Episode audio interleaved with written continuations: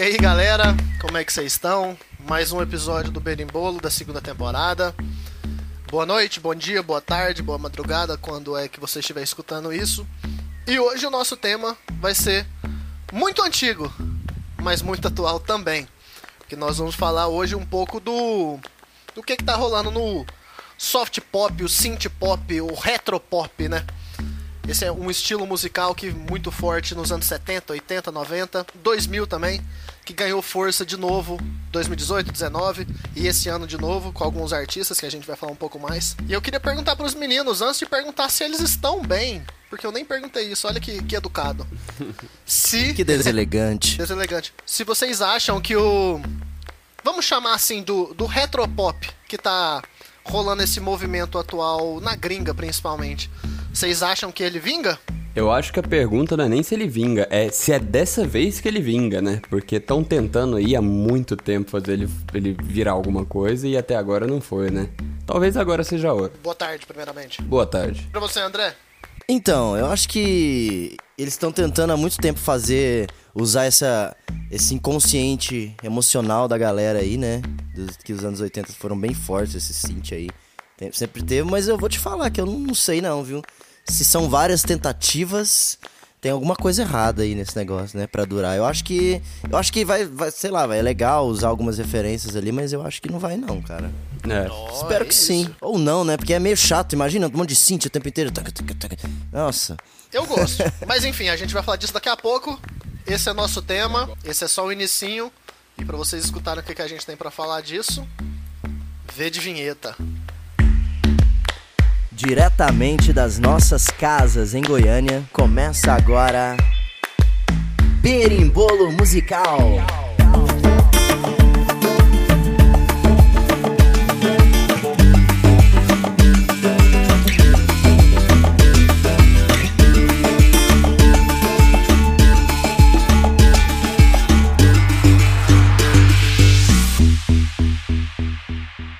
Então, gente, depois dessa breve explicação do que vai ser o, sobre o que vai ser o episódio de hoje, a gente tem que primeiro diferenciar referências de influências diretas, né, dessas músicas. Tem muito artista que usa suas próprias referências ali, a gente pode pegar alguns exemplos de gente que, pô, cresceu ouvindo uma música e quer fazer algo parecido porque gosta daquilo, cresceu ouvindo aquilo e tudo mais, e acabou não fazendo isso. isso da sua carreira principal. E tem pessoas que estão no pop, principalmente no pop, né, que é o que a gente vai discutir aqui, que estão tentando replicar e fazer, sei lá, com que essa, esse ciclo volte, né? Tipo assim, volte ao ponto dos anos 80, 70 ali, tentando fazer um som no estilo e e se baseando no estilo completamente, não necessariamente usando referência pessoal, mas tentando fazer a música ficar com aquela cara oitentista ali, né? Antes de responder o Lucas, nem responder, né? Adicionar, comentar. Eu acho que eu já vou meio que pro extremo. Que, no senti que seria no sentido de realmente copiar. Não é nem se basear mesmo, não. Uhum. Porque é óbvio quando a gente pega alguns artistas, antes de- entrar em artista específico, alguns que se baseiam, você percebe que o artista escutou isso a vida inteira tal, e tá querendo recriar, mas tendo o toque da musicalidade que já é inerente, né? Que já é individual, individual do artista próprio. Total, né? E existem outro caso de outros artistas que simplesmente mudam totalmente seu estilo para uma música, duas ou até um álbum completo e depois largam esse estilo simplesmente por fazer, para tentar, sabe? Tentar imitar uma coisa que já deu muito certo, que a gente tem que deixar isso bem claro. Uhum. O synth pop nos anos 80 não tinha nada maior. Era febre, Tinha- né? Era febre, não tinha nada maior.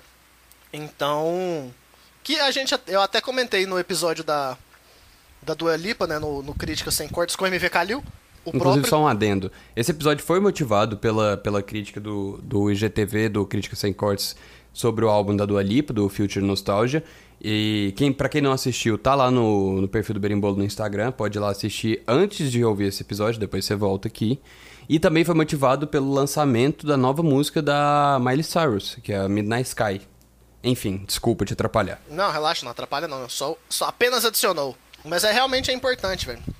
Porque foi um. Foi um GTV que rendeu bastante conversa.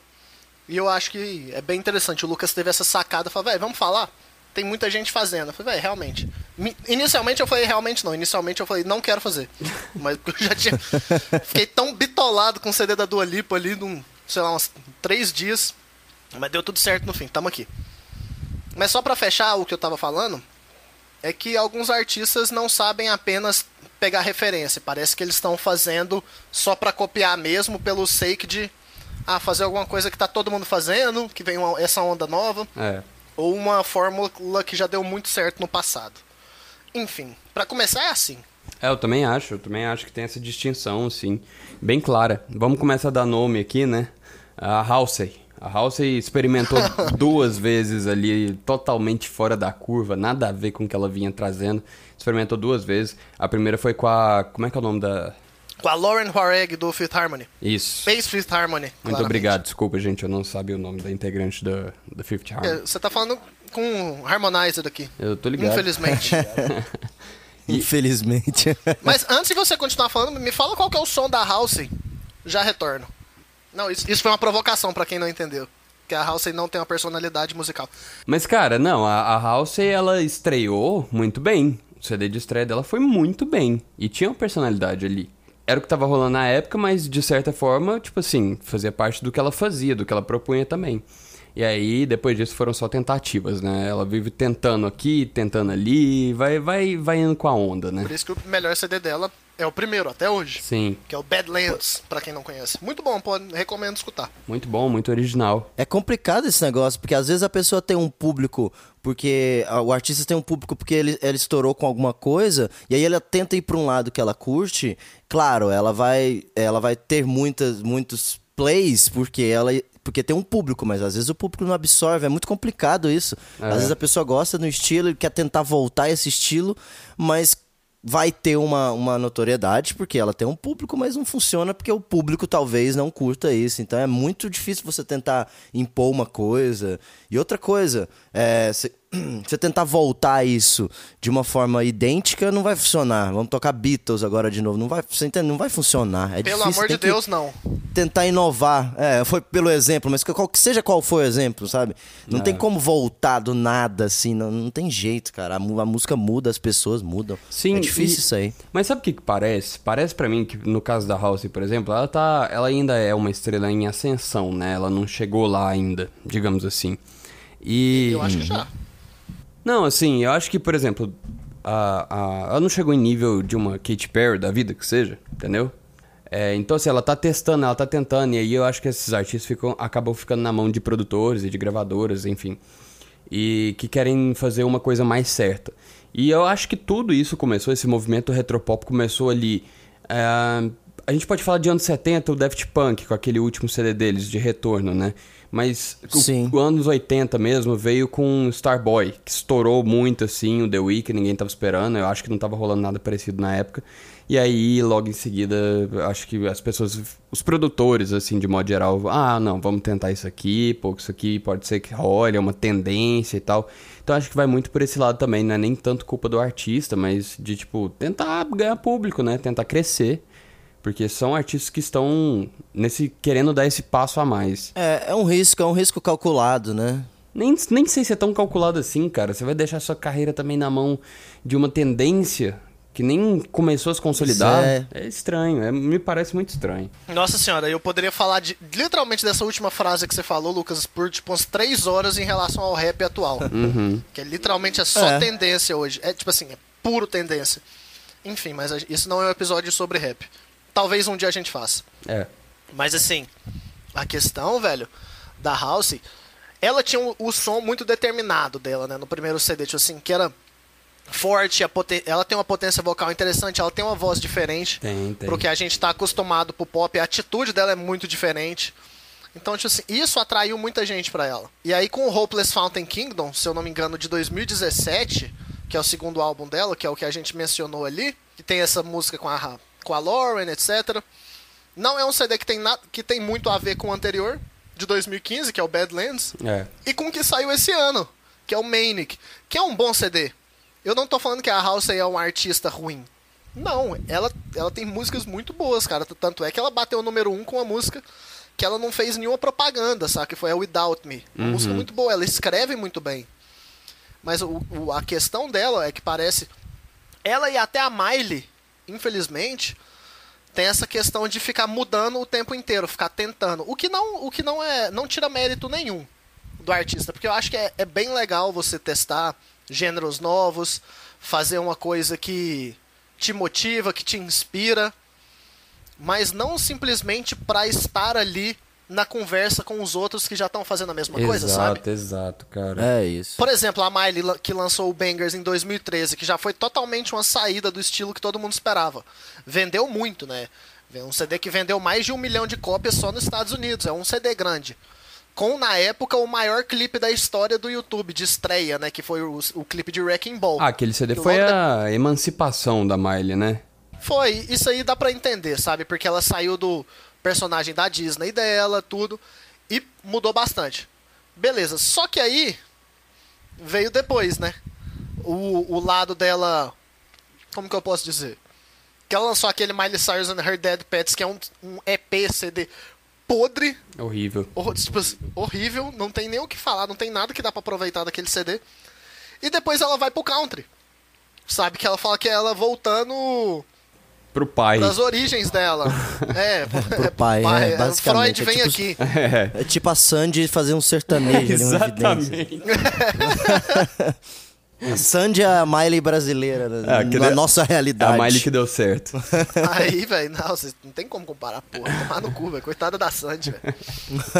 A situação, velho. Não, a Miley canta muito, cara. Vamos deixar isso muito claro. Tanto é que a Malibu, a Younger Now, são boas músicas, sabe? É ela voltando pra um estilo que é confortável pra ela. Dá pra ver que ela tá confortável. Só que aí, do nada, tipo assim, ela lançou aquela música pro filme lá da Charlie's Angels, né? Com a, com a Lana e com a Ariana porra, já, já muda um tanto, mais óbvio. E agora ela lança Midnight Sky, uma coisa que não é tão próxima de que a gente, do que a gente esperaria da Miley. Tipo É. assim, tudo ela fez todo um cronograma pra apresentar a música, blá blá blá. Mas assim, a Miley ela é, gosta de surfar nas tendências, o que não é errado. Eu não acho que seja errado per se, porque não é ela que paga as contas dela, tudo tem esse, essa questão do do produtor que tá ali o que, ajudando o que tá fazendo, blá blá blá. Mas no fim das contas, velho, parece que você perde identidade, sabe? Tipo assim, quem é você? É Eu acho isso que, pra eu ia um artista- perguntar. Pra um artista dentro da música pop, principalmente, velho, é importante você ter essa essa diferenciação, porque parece hoje em dia, pelo menos é tudo muito igual. E se voltar pro synth pop, o synth pop de novo ganha essa força, vai ficar tudo igual de novo, porque anos, no final dos anos 80 era tudo synth pop, era tudo igual. Era tudo igual, é. Pois é, qu- quanto vocês acham que, que isso, essa, essa, essa mudança, às vezes esquizofrênica dos artistas de tentar mudar e tentar fazer as coisas, tira a personalidade do artista e o quanto não tira? O que, que vocês acham? Quero um de cada vez. Cara, é assim, no caso da Miley, eu sou mais simpático a ela, porque, sei lá, me parece, ou pelo menos são mais evidentes os problemas que ela tem na vida e as, as mudanças drásticas, enfim, relacionamento tá envolvido nisso, fofoquinhas, fofoquinhas do berimbolo. E. E assim, e aí parece que a cada fase da vida dela é um tipo de música diferente, uma coisa, uma tentativa nova, não sei o que, não sei o que, pra tentar retratar aquilo que ela tá tentando viver ou almejando. Nunca é de fato o que ela tá vivendo, né? Mas é, parece que é o que ela quer chegar, enfim. Aí ela vai pro muito pop, depois vai pro muito conservador no som e por aí vai.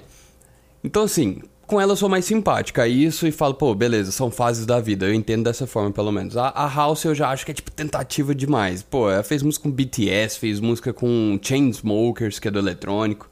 Então eu já acho que é, tipo, vou tentar todo custo tá em primeiro lugar. Essa é a minha opinião com relação a essas duas em específico, né? Então, assim, Sem personalidade, né? Só vamos, né? é, a House eu não vejo essa personalidade desde o primeiro CD. E então não dá pra chamar de personalidade, porque era o primeiro CD. E. É. E a Miley não, a Miley eu já acho que é um retrato muito do, do, da, do que ela tá vivendo, do, enfim, da- das reviravoltas que dá na própria vida. E você, Calil? Então, eu acho que eu dei minha opinião por cima ali, quando eu tava falando ali atrás. Mas a questão pra mim, velho, eu concordo com o que o Lucas falou da, da House, da Miley eu não sou tão simpático assim, porque, né? Cada um tem seus motivos. Sim. Mas se a gente for parar, se alguém vier questionar, ah, mas sei lá, e a Dua Lipa, que do nada deu essa guinada pro disco, pro pop. a gente tem que parar pra pensar que é o segundo CD da Dua, né? É, exato. É o segundo CD dela. Então não tem como a gente cobrar tanto. A Halsey tem. Ah, a Halsey tem três. A, é, exatamente três. Mas assim, o Lucas deu exemplos assim, pontuais perfeitos, sabe? Fazer a, a música com BTS, com Chainsmokers, que é chata pra um. É aquela música infantil, né? Mas assim, velho. A gente pode pegar um outro, um outro artista assim. The Weeknd. Se ele não tivesse lançado o After Hours, a gente ia pegar o, o Starboy e ia falar que era uma esquizofrenia total dele. Sim, eu pensei isso quando eu ouvi a primeira vez. Fala, porra, aquilo ali é uma esquizofrenia. É. Mas aí, aí, ainda mais depois que ele lançou o EP, né? O My Dear Melancho Melancholy, Melancholy, eu, eu odeio essa palavra. Melancholy. cara. Eu não sei. Melancholy. É péssima minha pronunciação pra essa porra dessa palavra. É um esquizo... Parecia uma esquizofrenia. Aí ele vai e lançou o After Hours, que é um CD que puxa pro pra esse soul, pro RB dos anos 80.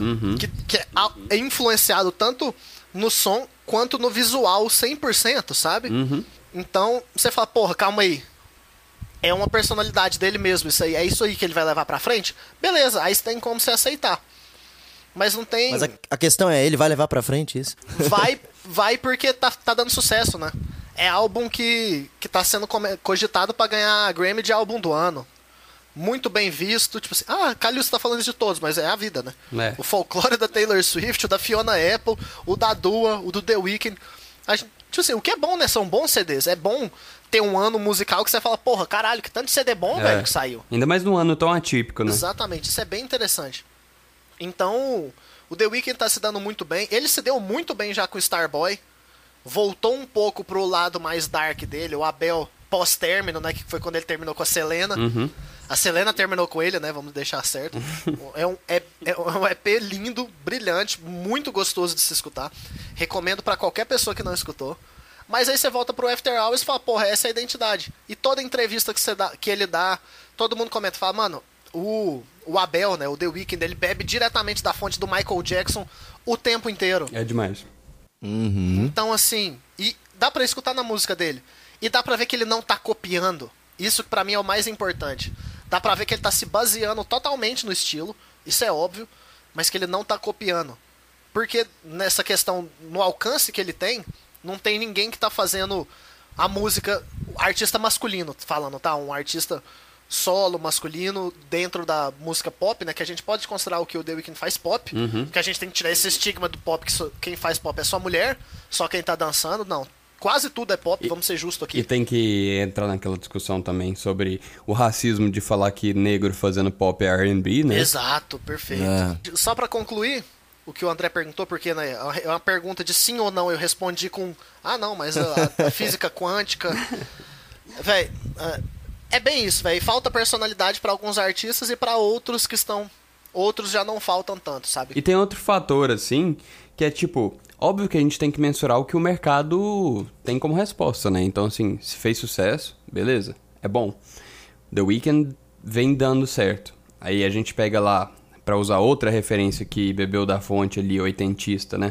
Lady Gaga com art pop, não deu certo, entendeu?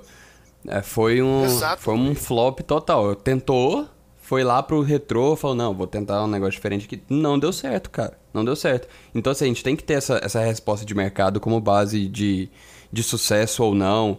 Enfim, de criatividade ou de tentativa em vão. E por aí vai, sabe? E só pra ilustrar que a gente tava fechando que a gente tá entrando nesse assunto de, de cópia, de referência e tudo mais, eu queria colocar um trechinho da nova música da Miley e depois colocar uma outra música que eu tava mostrando pros meninos aqui antes da gravação, que eu achei muito parecida pra vocês verem o quão parecidas as músicas se tornam. Então, primeiro a gente vai ouvir aqui um trechinho de Midnight Sky da Miley Cyrus.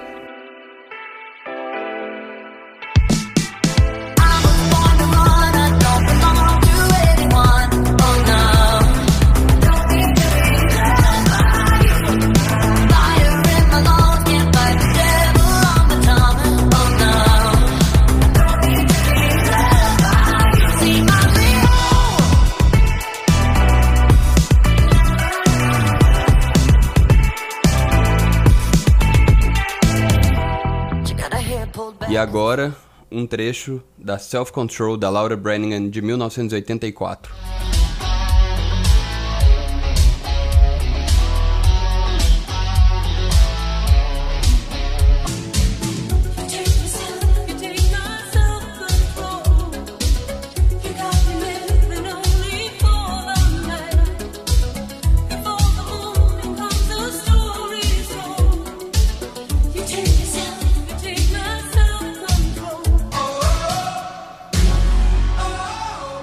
Então, gente, vocês viram, né? É bem parecido. É. É uma linha muito, muito tênue, né? Tá vendo? É, e essa é, talvez seja uma, um, um fato importante pra conectar ou não, pro público reagir bem ou não, né? É. muito complicado isso. Cara, é demais. hein? E isso me incomoda um pouco, mas tipo assim, não a questão de parecer e tal, porque, igual a gente comentou, todas as músicas nesse estilo parecem Iguais. uma outra artista, um artista britânica, pare- um artista norte-americana da época. Ou se não parece isso, parece Ahá e Depeche Mode. Tudo parece isso. É. E, e- e não tem problema. Não tem problema nenhum, sabe? É o, o Lucas pode até comentar um pouco mais, né? Que a- eu acho que na- o Lucas e o André, dois produtores que podem falar essa questão do, do sintetizador que tá ganhando muita força. Tipo assim, descobrirem, né? O sintetizador no final dos 70 início dos 80 e conseguir aplicar em tudo. Acho que é- pode ser até interessante vocês comentarem por que, que tem esse som, né? Característico. Tanto é que tem o nome, né? Syn- Synth Pop. Mas, por exemplo, o Lucas comentou da Lady Gaga ali. Eu acho que a Lady Gaga é meio que um ponto fora da curva fudido. E é difícil falar de Lady Gaga. Sabe? Porque por ma- a, a Gaga, muito grande no pop, né? Já tá aí tem muitos anos. E ela tentou com art pop. Que é o. Eu acho que era, né, na época, o esforço dela maior, né, pra disco music. Que ela conseguiu puxar. Não deu tão certo, não digo que é o maior flop dela porque tem o Joanne, né? Desculpa aí, Little Monsters, se vocês acham ruim o que que eu tô falando. Mas é a vida, né? Joanne é ruim. Acontece. O art pop, o art pop ainda é bom. Mas o Chromatica, que saiu esse ano, que é o CD dela mais esperado em anos, tem uma pegada retrô, tem uma pegada disco music, sabe? Tem uma pegada um pouco dos anos 80. Ele não é um CD de anos 80, tipo o, o próprio Future Nostalgia que a gente falou. Sim. Mas ele tem essa pegada disco, assim, que você vai pra balada pra dançar, aquele tipo de música, e é um bom CD. Mas ele é mais comedido, Então, assim, não é? É, exatamente. Ele sabe misturar bastante. Ah. Ele é um uma montanha russa, saca? Você, ah, um pouquinho de 80 ali, 2000. Ah, que legal. Ela vai e te puxa pra algo mais atual, uma produ... Essa é a questão. É, você percebe que tem influência clara desse desse pop anos 80, 2000, só que ela consegue modernizar isso. Isso é interessante, porque ela consegue buscar o som dela antigo, você consegue ouvir a Lady Gaga do do The Fame lá de trás. Você consegue ouvir a, a Lady Gaga do art pop, mas você consegue ver também ela, essa identidade dela do cromática mesmo, a Lady Gaga de 2020 fazendo música. Então, assim, isso é legal, porque você consegue aporrar elemento daqui, elemento dali, elemento dali. Então, assim, isso é interessante. Ela tem essa personalidade pra fazer isso. Por mais que eu, ve, eu, tenha, eu vi bastante gente comentando, sabe, questão do, da fanbase dela falando que ela só fez esse CD porque o povo tava pedindo muito um CD de pop pop Uhum. igual o Chromatic acabou sendo. Que ela não gostou, que ela não gostou tanto porque ela não tava divulgando. E de fato, né, a divulgação dele foi péssima. É. Tipo assim, depois das duas primeiras semanas ali, ela parece que esqueceu o CD, mas voltou. Pelo visto, ela voltou. Eu acho engraçado de falar isso, porque muita gente que gosta de Lady Gaga na timeline eu vi, eu falei, porra, que engraçado, ela realmente não tá divulgando. Ficou, tipo assim, dias e dias sem twittar nada. Enquanto o povo tá divulgando o álbum, tá toda hora. Ah, escuta isso aqui. É a outra versão. Isso aqui, olha aqui alguém falando. E ela, tipo, foda-se. É. Ela calada. Mas é um bom CD também. Quem não escutou, uma recomendação. Eu tô cheio de recomendações hoje. Mas é isso aí. Mas o problema da Lady Gaga, cara, tipo, lá no Art Pop, que eu acho que foi uma merda que ela fez assim, foi tentar misturar ah, o, o anos 80 com o que ela tinha na época, e ela foi quem, digamos que quem consolidou, não, sei nem se criou, mas quem consolidou o pop que veio a se tornar o final dos anos dois, da década dos anos 2000, né? É, acho que foi ela que Exato. ditou as regras ali, que era aquele sintetizador, tipo aquele solzão, assim. Sol é o tipo de onda, assim, puxa, chato pra caralho, muito usado em EDM também. E usou aquilo com um sintetizador synthwave e tal, pô, ficou muito ruim, ficou É uma demais. bagunça, cara, ficou uma bagunça. Ela usou a personalidade dela ali, só que naquele caso deu muito errado, sabe? Ficou ruim, Não ficou ruim funcionou mesmo. a personalidade. É, não funcionou a porque mistura, o, né? O, o The Fame, né, que ele é de 2008, se eu não me engano, 2008, 2009, não lembro certinho. Ele é um CD que tem, já tem elemento desse, desse synth pop, mas é um CD mais, se você for caracterizar, ele é mais um dance pop É, e eletropop. total. É exatamente o que o Lucas falou. Ele é tipo assim, dance pop e eletropop, mas que tem elementos. Só que aí no, no art pop eu concordo que ela deu uma. Ela meio que inverteu a ordem dos trem. Tem esse eletropop, também tem esse dance pop, só que ela foca muito no- nos sintetizadores, dá uma. É estranho. É poluído. não- É. É uma produção do Timbaland quase, né? Só que com um sintetizador ao invés de 200 percussões. É, pra quem não, não entender essa referência, depois você pergunta, vai no Instagram do Lucas e pergunta porque a referência é do Timbaland. Que ele é o cara mais hater do Timbaland que eu vi na minha vida. Nunca vi.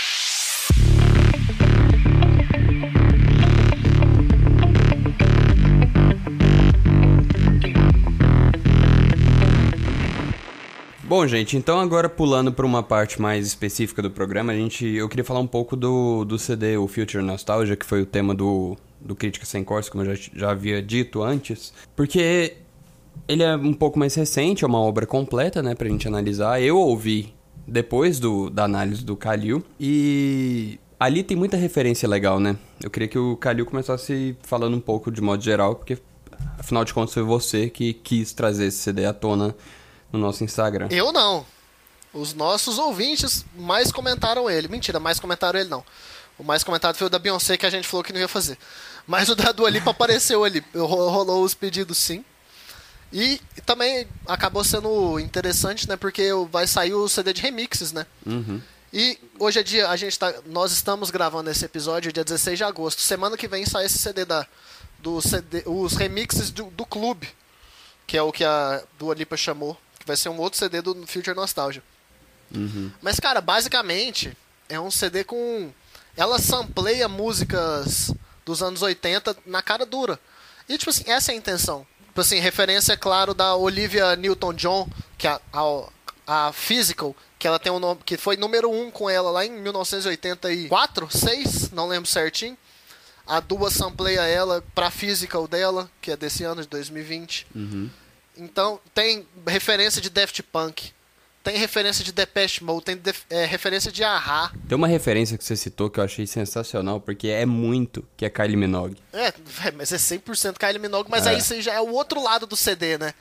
Que já é o, o pop dos anos 2000. É, e é por isso que eu quis trazer esse tema agora, porque aí a gente já sai da limitação dos anos 80, né? Porque ela traz referências de anos passados. E aquela coisa que a gente falou do CD da Taylor sobre o título da ajudar a entender a obra, o título desse CD ajuda a entender total a obra, né? 100%, 100%, nem compara. E aí dá pra perceber bem claro esse som dos 2000 da Dua, que ela consegue dar uma... Pra não ficar tão chato, ela consegue na mesma música que, é o- que parece anos 80, ela consegue dar uma modernizada pros anos 2000, Total. E também trazer pro CD atual e pro modo atual do pop que a gente escuta hoje. Um, um hi-hat, um, um tempo muito bem marcado, um- essa questão da ambientação que, o- que a gente comentou até no CD da Taylor. É. Então, assim, ela, ela foi muito. É muito. O CD da, da Dua é muito bem executado. Você vê o nome do CD, você espera. Ah, vai ser alguma coisa que do passado, só que no futuro. Tipo assim. É um som que pode ser tendência. A maneira com que. A, o, que eu, o que eu quero dizer com isso é. A Dua conseguiu pegar um som antigo e modernizar, ao mesmo tempo respeitando o, o passado. Não fazendo de uma maneira ficar chata. Não, e sem ser uma cópia também, né? Isso. Eu fiquei fanzaço do CD. E eu. Se vocês tivessem visto o primeiro vídeo que eu gravei pro, pra, pro nosso IGTV, que ficou quase 30 minutos, era bem mais completo, mas eu acho que ninguém assistiu um vídeo de 28 minutos comigo falando faixa por faixa. Se você assistiria. Já que o CD tem 37, né? Exato, velho. Não, eu sou pouco prolixo, né? Mas. Tem que fazer uma versão estendida, né? É. Da- da- Exato, dos total. vídeos, da- das críticas, né? Corte do Total, velho, diretor. mas dá pra fazer. É. Tá doido. O cara olhando direto na câmera ali, falando, comendo ao mesmo tempo que fala. Assim, é isso aqui mesmo, vai ter que respeitar. É. Sincero. Esse negócio do CD da Dua ter atualizado, eu vou selecionar, porque agora a gente vai colocar alguns trechinhos de música no programa pra ilustrar o que a gente fala, porque muitas vezes a gente fala e as- as pessoas acabam não procurando depois do episódio, porque terminou de ouvir o episódio e já esqueceu o que a gente falou. Então eu vou colocar uma música aqui, eu não sei qual, vou ver na edição, pra colocar uma música bem oitentista e depois colocar em seguida uma outra música que é de fato dos anos 80. You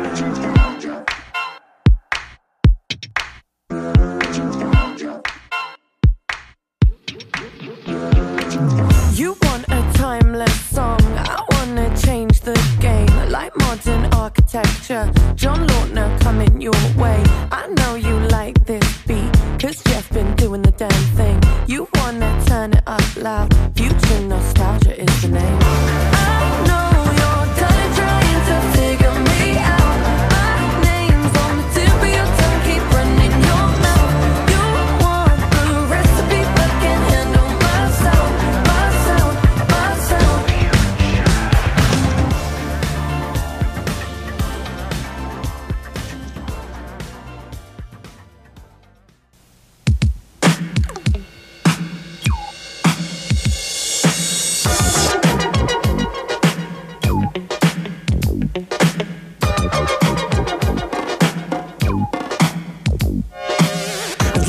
Sometimes. It makes me wonder how I keep from going under. It's like a jungle sometimes. It makes me wonder how I keep from going under.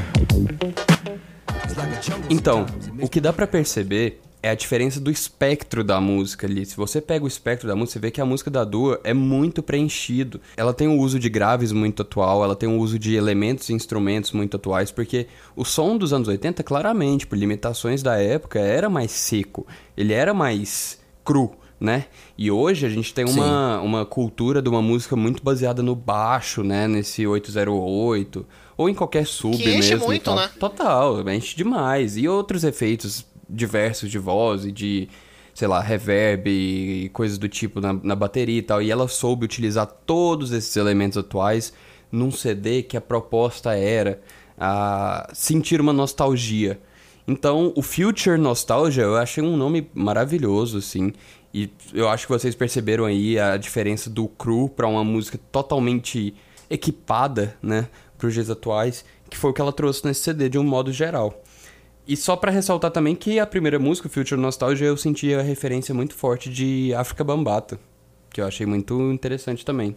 A própria Future Nostalgia, você diz? Isso, isso. Cara, e eu acho isso legal. Mais do que tentar fazer o estilo, é atualizar de forma correta, sabe? Porque senão fica, fica chato, cara. Querendo ou não, se a gente quisesse alguma coisa assim, a gente ouvir um cover dos anos 80 É. de alguém que faz hoje. Eu acho, eu Perfeito. acho, é, eu acho que a da adapta melhor. Muito melhor. E, e o CD dela se adaptou de uma forma muito inteligente e coerente, sabe? É o que a gente fala da referência, né? Pô, bebeu da fonte, beleza, mas fez uma coisa ali nova, cara. E por isso a pergunta do programa, né? Será que agora vai o retropop, cara? Nova, nova, assim, assim, assim, a gente não, não dá pra falar que é tão nova. Porque igual eu falo até É. no, no review, sabe, tem, tem um artista que todo mundo conhece, que é a própria Carly Rae Jepsen, que eu falo a mesma coisa no... Call Me Maybe. Exato, quem não conhece Call Me Maybe, onde você nasceu agora, né? É. Você acabou de nascer, você não escutou Call Me Maybe. Mas a questão, velho, a Carly Rae lançou um CD de. Aí, mas a Carly foi anos 80 atualizando também. A mesma proposta, que chama Emotion, o nome do CD dela. Ele é de 2015, se eu não me engano. É, exatamente. E ela lançou dois, dois CDs. Os- o, o Emotion normal e o Emotion Side B. Que são a- uma, faixas assim que ela não achou que entre aspas, mereciam entrar no CD inicial, o principal, né? É um CD 100% o que a Dua fez. E pra mim é melhor ainda. Sabe? Porque ela consegue trazer esse esse synth pop dos 80 dando uma atualizada muito bem feita. Só que eu sinto que o, o delivery da Carly Rae, eu acho que foi o delivery dela, as produções, do mesmo jeito que o Luca falou, que completam, complementam, que dá toda essa esse sentimento de que você tá escutando alguma coisa que é atual, mas na verdade não é atual, porque, né? É atual, no fim das contas é atual, né? 2000, que- aquilo ali era um som atual, ninguém tinha feito na escala que ela fez de respeito, assim, pelo menos no pop. É, tipo, que uma estourou. obra inteira, né? Isso, que estourou. Sabe? Porque a gente. A gente fala, ah, Lady Gaga fez no Art Pop 2013, fez antes. Só que ela fez mal, calma aí. É, não ficou bom. Exato, a gente tá falando de uma obra que foi muito bem feita, muito bem pensada. E ela é inovadora. Tipo assim, uma obra que a gente tem que falar como. deixar clara a importância de uma obra como aquela. Que eu acredito que sem ela não, um Future Nostalgia da vida não teria tanto espaço. Tá que são artistas de espectros diferentes dentro do pop. A Carly Rae lá mais pra esse bubblegum, né? Que é esse popzão tradicional fofo. O estilo dela é diferente do estilo da Dua, a maneira com que ela canta, o timbre vocal, o alcance vocal, tudo as produções, tudo diferente. Enquanto a Dua já nesse CD ela busca do mesmo jeito que ela buscou Madonna até nos anos 80. E o Lucas falou da Kylie Minogue dos 2000. Porra, você pega Gwen Stefani direto no que ela tá cantando ali. Gwen Stefani, o Pharrell, que eu não sei se eu mencionei no, no IGTV, mas eu acho que eu mencionei sim. O estilo de produção muito limpão, sabe? Que você consegue escutar tudo. Aí você para pra pensar, ah, não, o Pharrell produziu a Gwen por muito tempo, então faz sentido. Tem elemento de Outcast ali, que, mas o Outcast 2004 já, né? Do, do Love Below. Não o Outcast do, do full do rap, mas assim. É, não, quando eles, interessante. quando eles foram pro. ousaram, né? Estenderam as barreiras do rap ali. Exatamente. O último CD de rap que ganhou disco do ano nos Grammys, só pra deixar claro, 2004. E Maravilhoso nesse- CD. Maravilhoso. E, né, e houveram, existem outros CDs de rap igualmente bons que não foram premiados. Mas eu não quero entrar nessa discussão agora, senão eu vou ficar puto. E o, e o Side B, o Side B ele é melhor que o outro, que o principal, cara? mil vezes melhor, mil vezes melhor. Por quê? Por Pra quê? mim. É porque eu lembro de você comentar muito dele. Mas é exatamente, eu tô, quando eu falo esse CD da Carly Rae Jepsen, é o Side B. Por mais que o Emotion normal, o, o original, entre aspas, ele seja um bom CD, ele falta um pouco. Ele falta esse elemento do. Você não se sente tão atualizado, porque parece que é mais um CD full anos 80. Uhum. Enquanto no Side B ela dá essa atualizada legal, ela puxa pro atual. Ela não bebe tanto na fonte igual a Duda dos anos 2000. Ela vai é 80 e atual. Atual na época dela 2014, 2015 não é o mesmo som do que a gente está acostumado hoje, Certo. com, com esses elementos que o Lucas colocou. Mas assim, é um CD curtíssimo, se eu não me engano, ele tem nem 30 minutos, deve ter uns 25 minutos, alguma coisa assim.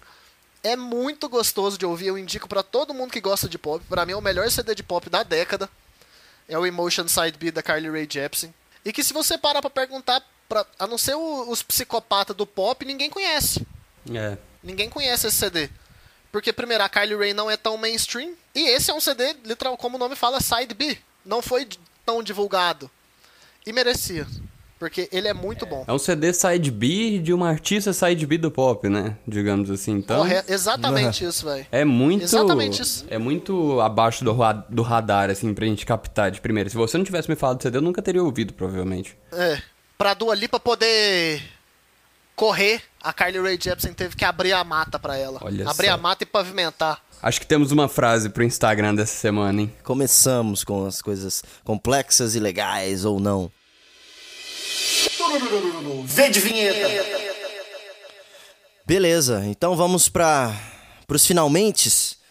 Olha, a gente estava falando de- dessas músicas, de tudo que vai e volta, tudo muito cíclico. Precisamos falar sobre o rock, né? Falando em cíclico, é, o que, que vocês acham? O que, que vocês acham do, do rock, das influências, do que vai e voltou, e é- do, do que foi e voltou? E aquela clássica pergunta, que eu já sei a resposta de alguns de vocês, talvez dos dois. O rock morreu? Se depender de mim, eu enterro. É, eu sabia, era isso que eu tava falando. Que isso, cara. Então, velho, se a gente fala um pouco do rock atual, né? Ele não tem tanta força no. Tanto no, no A gente pode falar até no Brasil, né? O rock também no Brasil não, não é igual nos anos 2000, que ele ainda era muito forte, né? Por exemplo, com Raimundos muito grande ali, até um J Quest, um Skunk, Charlie Brown, também claramente, bandas de rock com suas É, o variações. Emo né? estendeu isso também. Isso, exato, perfeito. NX, Fresno. Até o rap rock, né? O rap de feliz, né? O Banda Cine, Restart. É. Até ali no início do, da década de 10, né? Dos anos 2000 aqui agora que a gente tá vivendo. É interessante nós falarmos sobre isso. Porque hoje em dia, 2020, não tem tanto artista de, de rock que tá Acho que tendo não tem uma- nenhum, hein? Mas eu vou falar depois disso. Aqui, olha, eu, mas com- é engraçado a gente falar isso, porque o, provavelmente o artista de rock atual é um artista que veio do pop. Por mais que o rock dele seja um, um, Brit, um Britpop, né, que foi a resposta dos britânicos pro, pro grunge nos anos 90 dos Estados Unidos, um soft rock, uma coisa bem mais leve, o que o Harry Styles faz é rock. Ponto. Sabe, o que o Harry Styles... Ponto, exatamente. O que o Harry Styles faz hoje é rock. É um rock tradicional, cheio de guitarra, muita bateria, esses trem? Não, de forma alguma, não é isso. Mas é claramente o Harry, no primeiro CD dele de 2017, né, o Harry Styles, do Harry Styles, todo mundo assustou que ele lançou um CD de rock. Saca? Um CD baseado em David Bowie, basicamente. E muito anos 90, né? Parece que você tava ouvindo um som noventista total. Total, velho, porque o, o rock dos anos 90, né, principalmente no Reino Unido, ele é uma- um rock mais pra refrão, mais gostoso, mais leve. Porque ele veio como esse contraponto real mesmo do, do grunge dos anos 90, do que a gente falou no, no episódio anterior do, do Lo-Fi, que foi já o grunge já foi uma resposta às gravadoras, né, que detinham todo o poder. O grunge foi a produção mais tranquila, mais leve. Tipo assim, no sentido de qualquer um pode fazer, você grava na sua garagem. Isso era o que estava grande nos Estados Unidos. E no Reino Unido eles falaram, calma aí, isso não representa, não, não nos representa. E veio isso. Tanto é que o maior exemplo de uma banda de Britpop é o Oasis. A maior banda de Britpop é o Oasis. E o Harry bebe direto nessa fonte. Todo artista inglês bebe da fonte de Oasis, no fim das contas. Sim, é, não tem como. Não tem como, porque os caras meio que mostraram como é que faz. E consequentemente todo mundo bebe de Beatles, né? Isso, é, não É. tem como que fazer. É. E o Fine Line, que é o CD do Harry do ano passado, que essa semana, inclusive, a Watermelon Sugar, que eu acho que é o segundo single, ou terceiro, não sei, tá em primeiro lugar no Hot 100 da Billboard. Vocês piram? Derrubou. Sério? Eu não sabia dessa. Exatamente, Olha. derrubou o- os trap star da vida, derrubou a Taylor Swift, inclusive, que na semana passada quem era o primeiro colocado era a Taylor, né, que tinha derrubado o Roddy Rich e o da Baby. Qual, qual que era, qual que era a música que tava em primeiro da Taylor? Da Taylor era Cardigan. Ah, não, então foi bem, foi bem derrubado, fez bem. Foi Cardigan e The One tava no top 3, se eu não me engano. The One era terceiro ou quarto colocado. Mas aí Watermelon Sugar, que é um dos singles do álbum, que eu tô olhando aqui agora, eu falei segundo ou terceiro, é o quarto, na verdade. eu acho que vai ser o último single do CD. Mas se bem que ne- nessa época tá dando pra trabalhar muito, né? Não tem, não tem Tá porquê paradão, não. né? Exato. Bateu o primeiro lugar. E o Harry faz um, um pop rock, que é muito gostoso de ouvir. É, é muito interessante você ver essa alteração, essa dinâmica do Harry de dois anos, de 17 para 19. Porque se você me perguntar o que eu acho do CD de 2017, eu acho que é muito forçação de onda dele. Que se não fosse um CD do Harry Styles, da marca Harry Styles, não teria feito o sucesso que fez. Só vendeu porque foi o Harry. É um bom CD, mas não é nada demais. Esse CD, esse CD já é muito bom. O Fine Line já é um CD muito bom de escutar. E tipo assim, você pega, você percebe as referências dele, mas é um Harry mais Harry, sabe? Tipo assim, dá pra ver a identidade dele maior nesse CD, lógico, é o segundo CD dele, tá no começo da carreira solo. Coi- o- os fãs de One Direction nesse momento choram. mas assim, é bem interessante ver isso, sabe? Que depois de um tempo bem interessante, um artista de, de rock, no fim das contas, porque pop rock é rock, é uma só uma denominação, tá em primeiro lugar na Billboard e fazendo sucesso com um CD que saiu no final de 2019. Então, porra, maneiro, a gente tá no meio de 18, 18, de 20. Eu, Benjamin Button, Que né? isso, é no voltando no. totalmente perdido no espaço-tempo, tio. Mas é isso. Você vê como as coisas se inverteram, né? Antigamente, pra pessoa se tornar popular ou fazer música de massa, é, ela tinha que vir do rock, né? Agora tem que vir do pop pra conseguir fazer um rock. Engraçado Exato. isso. E, mas com relação ao primeiro CD, eu discordo um pouquinho, assim. Eu acho que... Eu não gosto do CD. Hum, Não acho que é bom. Mas ele tava tentando fazer algo que ele gostava de ouvir e que ele ouviu a vida inteira. Eu acho que é muito da verdade dele. Isso. Por isso que eu não acho que é forçação de Isso eu barra. concordo. Mas, ao mesmo tempo, é, é muito chato, assim. Porque ninguém queria ouvir aquilo dele, eu acho. Exato. Não esperavam, talvez, É, né? tipo- Tipo assim, talvez o fã de One Direction que acompanha sa- soubesse, né, Aham. que ia sair isso.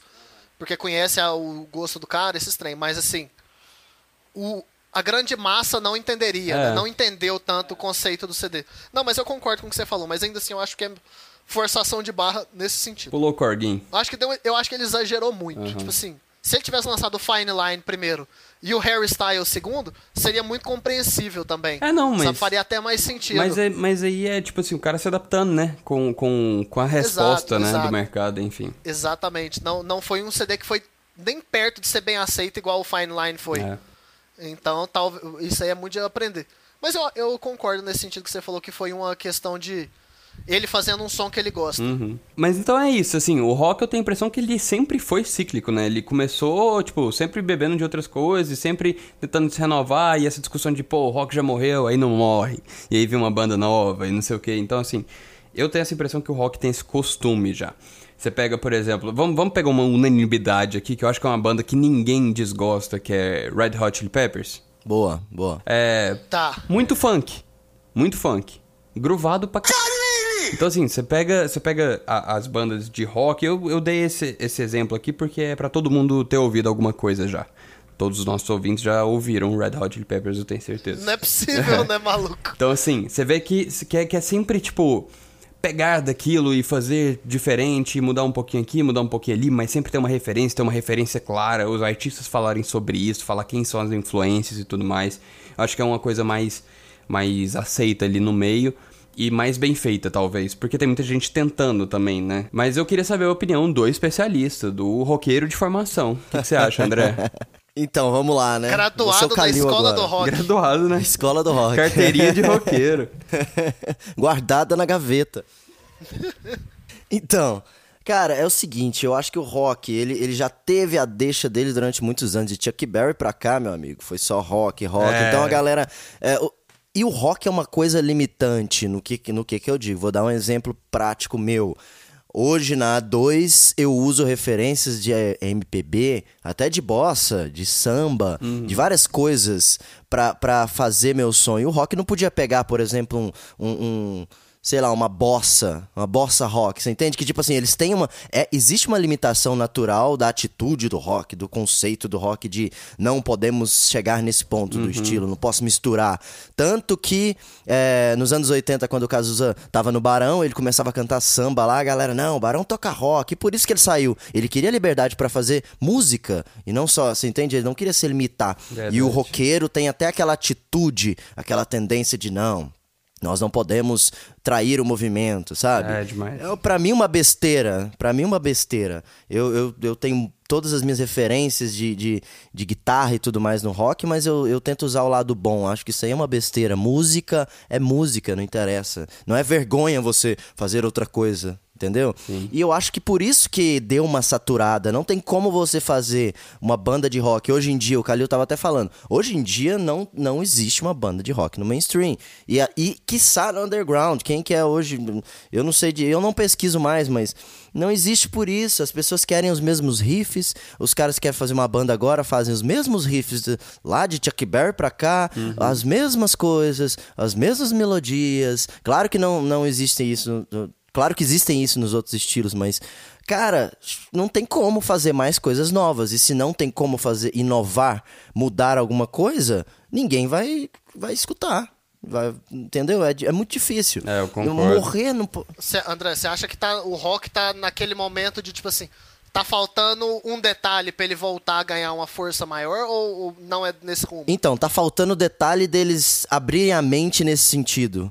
Música vai ser cada vez, cada dia mais conectada, na minha opinião. Com outros estilos, com outras coisas. Então, eles, sei lá, a mente do rock de, de, de preconceito, sim, de ah, não podemos sair. Velho, se, se- se até. Talvez isso vai mudar, mas se eles continuarem com esse pensamento de que não podemos sair, mudar os estilos e, e brincar, assim como o Red Hot fez com, com, com o, o- o funk, o groove ali, né? É, é, se eles não mudarem esse pensamento e tentarem fazer o rock pelo rock, ah, não vamos trair o movimento, não vai ter mais rock no mainstream. Eu não, talvez nunca mais é muito tempo, mas não vai ter. Eu acho que é isso. Falta, falta abrir a mente pra isso e en- colocar um, um rock, um outro pensamento. Claro, eu entendo aquele pensamento antigo porque era uma, era, era muito mais idealista e tudo mais, mas O cara, rock deixou de ser underground tem muito tempo, né, velho? O Muito, povo não tem essa mentalidade que tempo, ele é underground. é, O povo não entendeu que o rock, na verdade, é super mainstream. Agora o ouvinte. é, mano, é. O ouvinte é muito conservador, né, cara? E em todos os sentidos é. da palavra, saca? Assim, você pega o Todos, ouvinte todos, do, do todos. rock, cara, pelo amor de Deus, velho, o cara vive de passado. Tipo assim, ao invés de ele ouvir uma coisa nova e tentar gostar, não, ele prefere ir na banda cover ali, no nosso caso aqui em Goiânia, quando existia aglomeração ainda, era o Bolshoi, que o cara ia lá pra ver uma banda cover tocar, ao invés de procurar um som novo, ou sei lá. Porque eu acho que até artistas... Esse, esse cara jamais iria no Bananada, Jamais, no jamais. Jamais Não ouviria mesmo, Baiana não System ou alguma coisa assim. É isso, cara. É- essa mentalidade, talvez até do público, você, você, você abriu um negócio legal. Do público do rock, não vai fazer o rock ir pro mainstream novamente. Você entende? Por isso. E eles estavam lá, eles eram pop. É, eles estavam falando, não, popzinho, pop. Eles eram pop nos anos Exatamente. 80, Guns N' Roses, Van Halen. Van Ah, Halen, mano, cara, que sabe? isso, é. Ah, cara. Para com isso, né? Tipo, é, o co- eles, eles se mataram. Foi, não foi, o rock não morreu, foi, foi um suicídio. Não, e foi muito mais por culpa dos ouvintes do que do- dos artistas, porque artista tentando fazer coisa diferente Total. sempre tem. Agora, se não não- aceitam, né? é. Aí, porra. É isso aí, é isso. Talvez até tenha alguém fazendo um rock, mas aí os roqueiros vão olhar e falar, ah, isso não é rock, É, eu não exato. ouço isso. Pô, velho, aí eu- me ajuda, né, amigo? Eu falo gui- guilty 100% disso aí, Aí, velho. filho da p. Eu, velho, não, hoje em dia não, né? Obviamente não, mas, velho, o, o, o Lucas, que me conheceu um tempo mais, ele sabe, velho. Eu tive minha época que era só rock, só metal. Antes do rap, O Calil era completamente psicopata do metal, do rock, só escutava isso. E não era rock clássico, tá? O rock clássico eu não consigo gostar até hoje. Se você botar. Tá Trash vendo? Aí, metal. é conservador. É, se você botar Led Zeppelin na minha frente, eu, eu e eu tiver com a arma na, na mão carregada, eu dou todos os tiros pra cima e te arrebento no soco. Porque, velho, não dou conta. Não é, não é pra mim, velho. Nu- Nunca gostei. É muito Mas, leve exemplo, pra você? Trai, trai o movimento o, que você o Lucas gosta? de falou ver? esse negócio dos clássicos ali. Por exemplo, o- o- falou do thrash metal, né? Thrash metal foi o gênero que eu escutei muito. Mas não, eu não me atualizava dentro do thrash metal mesmo. Sabe? Eu escutava É. Metallica, Megadeth e Slayer. Nem Anthrax eu escutava direito, né? Eu falei dos quatro porque são os quatro maiores. Ah, não. Aí, por exemplo, ah, Heavy Metal. Porra, Iron Maiden. Escutava Iron Maiden. Ah, essa banda é Slipknot. Ah, não, não, não. Eles são muito popzinho. Slipknot é pop onde, parceiro? É, eles são pop Seu porque eles, têm um refrão me- porque eles têm um refrão melódico. E era isso Pois na minha é, cabeça. Coitado do? Slipknot. Mano, mas- De um lado era a galera falando, nossa, que povo esquisito com máscara. E do outro lado os roqueiros falando que era pop. Porra, mano, me ajuda, cara. Véi, Se mas- ajudem. Foram completamente sabotados. Véi, Se ajudem, 100%. né? E é uma banda boa. Mas, velho, eu acho que o maior exemplo de, tipo assim, pessoa que se fudeu nessa mistura de gênero é chama-se Marcelo D2. Porque o cara. É. Eu tô falando sério. Calma aí, presta atenção, velho. Até faz sentido. O cara do nada levantou a bola Marcelo Eu D2. acredito, eu tô rindo é por isso. Vamos lá, vamos lá. Véi, eu quero o ouvir cara, isso. O cara era do, prova- de um dos grupos de rap mais importantes da história do Brasil, do Planet, Sim. que é o Planet Ramp, pra quem não conhece. Lançou a carreira solo, absurda. Aí o, o segundo CD da carreira solo dele, né, A Procura da Batida Perfeita, é um dos melhores CDs de, de rap, de hip hop da história do Brasil. Tipo assim, é maravilhoso aquele CD. Que você não consegue encontrar no Spotify por causa do número de sample que tem. Saca? E o e o D2 não conseguiu liberar, porque tipo, é sample pra cacete. E ele falou, velho, não vou liberar isso aqui, é a vida. E aí, mas ele tem um tom de samba. Tem muito influência de samba. O D2 tem essa influência. Porra, o cara é carioca fudido, ia pra samba mesmo. É. Mas faz rap. Só que no Aí samba. foi tirado dos dois lados. No, no Traiu rap, o movimento. no rap ele é chamado de sambista. e no samba ele é chamado de rapper, velho. É, é um trem que você fala, mano, coitado do povo. Não- será que não tem como o cara tá explodido ali? Meio termo, né, cara? Exato, não tem O cara faz os dois bem, velho. Tem que respeitar. União o- Flasco. Ah, pelo amor, União Flasco não, velho. União Bavi é muito melhor que União Flasco. Mas, velho, você tá doido, velho. É sacanagem, mas é, é isso real, velho. A, a rapaziada, principalmente eu- no rock. Eu no, eu no hip hop, quem me conhece sabe que eu não sou a pessoa mais fã do movimento trap que tá rolando. Porque eu não sou fã, mas eu não eu tipo assim, não fico falando merda, mas também não escuto. Sabe? A minha única crítica que eu tenho é a questão de letra, essas coisas que, que não parece que eles levam a sério o que veio antes, porque, né, se você vai fazer um, se você vai fazer um rock, um metal, você tinha que ouvir Iron Maiden primeiro, você tinha que entender isso. Tem umas coisas que faz um sentido você respeitar, você seguir uma você pode não gostar, mas você tem que ouvir e entender aquilo. E no trap tinha, teve muito disso, né? O trap, no mumble rap, que a gente coloca aqui, designer da vida, os, os Lil tudo, É. Lil Zen principalmente, psicopata, menino doido da porra. Mas assim, tipo assim, você escuta um Roddy Rich, um, um Da Baby, os caras mandam bem, mas não é pra mim. E eu tenho essa mente um pouco mais fechada nisso no hip hop, saca? Ah, ah Calilson, ó, tá, escu- escuta o quê? Só Kendrick, Cole, esses trem? É, é isso mesmo que eu escuto. e eu sei que eu tô errado nisso. Tá. E eu sei que eu tô errado.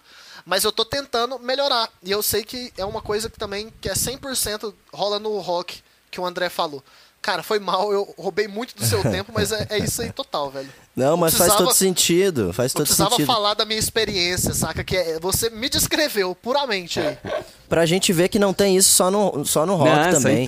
Mas, ma- é, e voltando pro rock, é, eu acho que então, a- as bandas agora, né, que querem fazer um rock, querem fazer as paradas lá, eles ficam pensando, nossa, qual riff que eu uso pra tentar não ser igual? Cara, não é isso, você tem que mudar a cabeça do seu público, você tem que talvez ter uma ideia, uma ideia, porque o rock sempre foi idealista das letras, falar o que e tudo mais durante os anos ali. Você tem que talvez puxar ah, os novos roqueiros pelo assunto, porque não vai sair, não adianta. Se não ficar uma coisa igual anos 80 e 70, que não vai absorver hoje em dia, isso não vai, não adianta. Se você não tentar puxar pelas ideias e mudar a musicalidade, não vai funcionar. Então, o rock ele vai ressuscitar quando ele quiser mudar isso. Ponto final.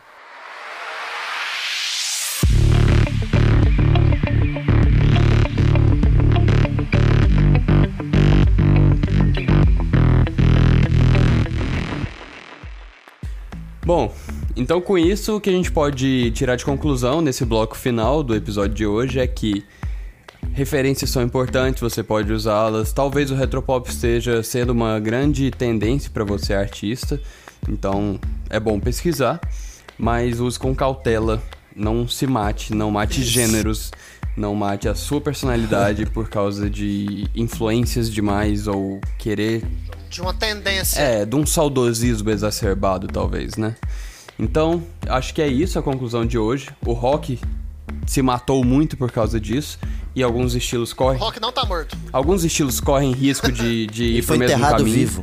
Ok, enterrado vivo eu aceito. Eu, infelizmente aceito. Um morto-vivo, né? Bom, queria agradecer a todo mundo que ouviu até aqui. Queria agradecer mais uma vez a todo mundo que tá comentando, participando, sugerindo tema e principalmente compartilhando o IGTV, o Crítica Sem Cortes. É, essa semana vai ter outro, como de costume. E é isso. Nos sigam nas nossas redes sociais. No Instagram, arroba Berimbolo Musical. O meu pessoal é arroba LucasBSV. André LPS, o clássico André Alps, sem drive dessa vez, sem o André Alps. Opa. E o meu é MV Calil. MVCALIL. É nóis. Segunda-feira tem o Crítica Sem Cortes. Podem dar, mandar sugestões e sugestão de tema pro, pro podcast também. Obrigado pelo, pelo apoio de sempre. E é nóis. Um abraço. Valeu demais, vamos que vamos.